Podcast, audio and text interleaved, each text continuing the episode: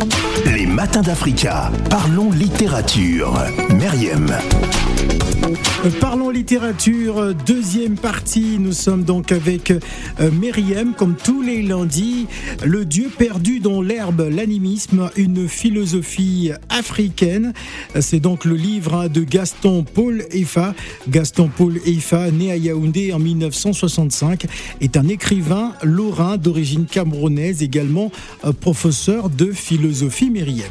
Tout à fait. Et Gaston Polefa nous permet, à travers ce livre, aussi de nous ancrer dans notre quotidien, comme je le disais tout à l'heure. Donc, par, par, parallèlement pardon, aux discussions philosophiques quant à la raison, euh, le fait d'être, qu'est-ce qu'un être, eh ben, il nous permet aussi d'envisager l'animisme dans notre quotidien. Et donc, comment il le fait à travers des consultations qu'il fait avec Tala. Et par exemple, il, il parle aussi de, de notre euh, manière de consommer des aliments au quotidien. Mhm. Par exemple, il prend l'exemple d'une femme, euh, comme... euh, comme euh, Ah, il prend une femme comme un aliment. Non. non ne dis pas ça. non, pas du tout. Il prend l'exemple d'une femme qui souhaite perdre du poids. D'accord, voilà, c'est mieux comme C'est ça. beaucoup plus clair. Oui. Et là, justement, qui était allé voir Tala. Mm. Donc, Tala, effectivement, permet à, à l'auteur d'avoir des questions, mais lui expose aussi ce qu'elle fait dans son quotidien, soit d'accompagner les gens de sa communauté grâce à ses connaissances de l'animisme. Mm. Et là, elle lui raconte l'histoire de cette femme qui lui a demandé un conseil pour perdre du poids. Et Tala lui dit, je cite, Tant que cette femme pensait à son régime, elle ne pouvait pas prendre, perdre de poids. Le stress est tel que le corps se crispe et retient tout. L'angoisse de perdre envahit l'être, le perturbe, le désorganise. Et le corps, fidèle compagnon, retient alors tous les problèmes du quotidien qui deviennent une montagne. À partir du moment où cette femme s'est détendue, en acceptant de tout manger, le corps vide sa mémoire, comme s'il s'éloignait des problèmes.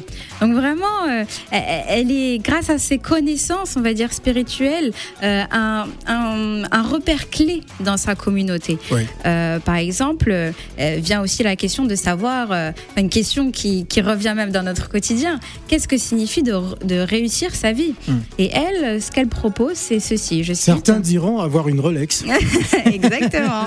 Et Tala nous propose autre chose. Et ce qu'elle dit, c'est dans chaque échec, cherche l'ouverture vers un succès. Et n'oublie pas que le succès ne se trouve pas toujours là où tu voudrais qu'il soit. La nature, elle, sait ce qu'il faut pour toi et où tu seras plus utile à toi et aux autres. La douleur, l'épreuve prennent tout à la fois la forme d'un questionnement et d'une réponse à l'énigme. Alors moi, je me suis intéressé à, à une grande interrogation justement qu'il propose euh, dans, dans- dans- cet ouvrage. Et si l'animisme euh, s'avérait la seule possibilité de sauver l'homme euh, par une nouvelle façon d'être au monde, cette pensée souvent méconnue hein, se donne à vivre comme une contre-philosophie. Tout à fait, parce qu'aujourd'hui, dans notre monde actuel, on est confronté à beaucoup de problématiques liées à notre environnement, par, par exemple aux problèmes écologiques. Et l'animisme, au fait, de fait, est une pensée qui respecte fondamentalement l'environnement, qui y voit même une présence, disons, euh, euh, une présence d'âme.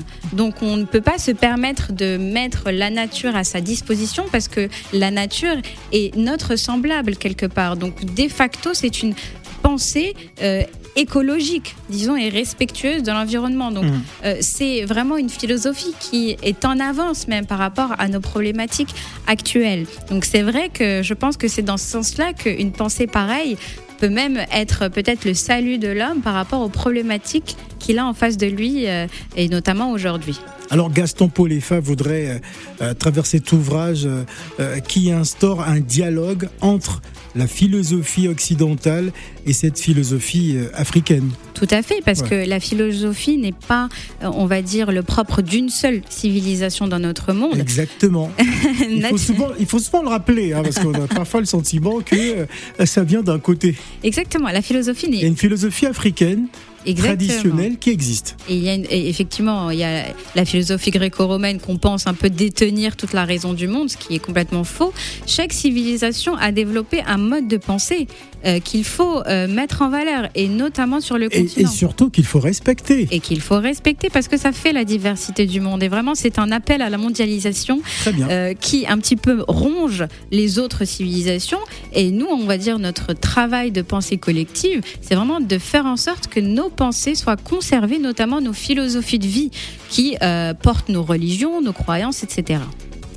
Le Dieu perdu dans l'herbe de Gaston Paul c'est donc euh, l'ouvrage que nous vous présentons, que nous vous présentons euh, ce jour. Hein. ni religion ni philosophie, l'animisme est une compréhension neuve de la nature et sans doute aussi un art de vivre hein, qui, face à un monde agité, nous apprend à mieux habiter le monde. On va marquer à nouveau une pause et on revient juste après euh, pour la troisième et dernière partie. Et cette fois-ci, on va s'intéresser à l'auteur Gaston Paul Effa. Ne bougez surtout pas, juste après la pause musicale, on revient.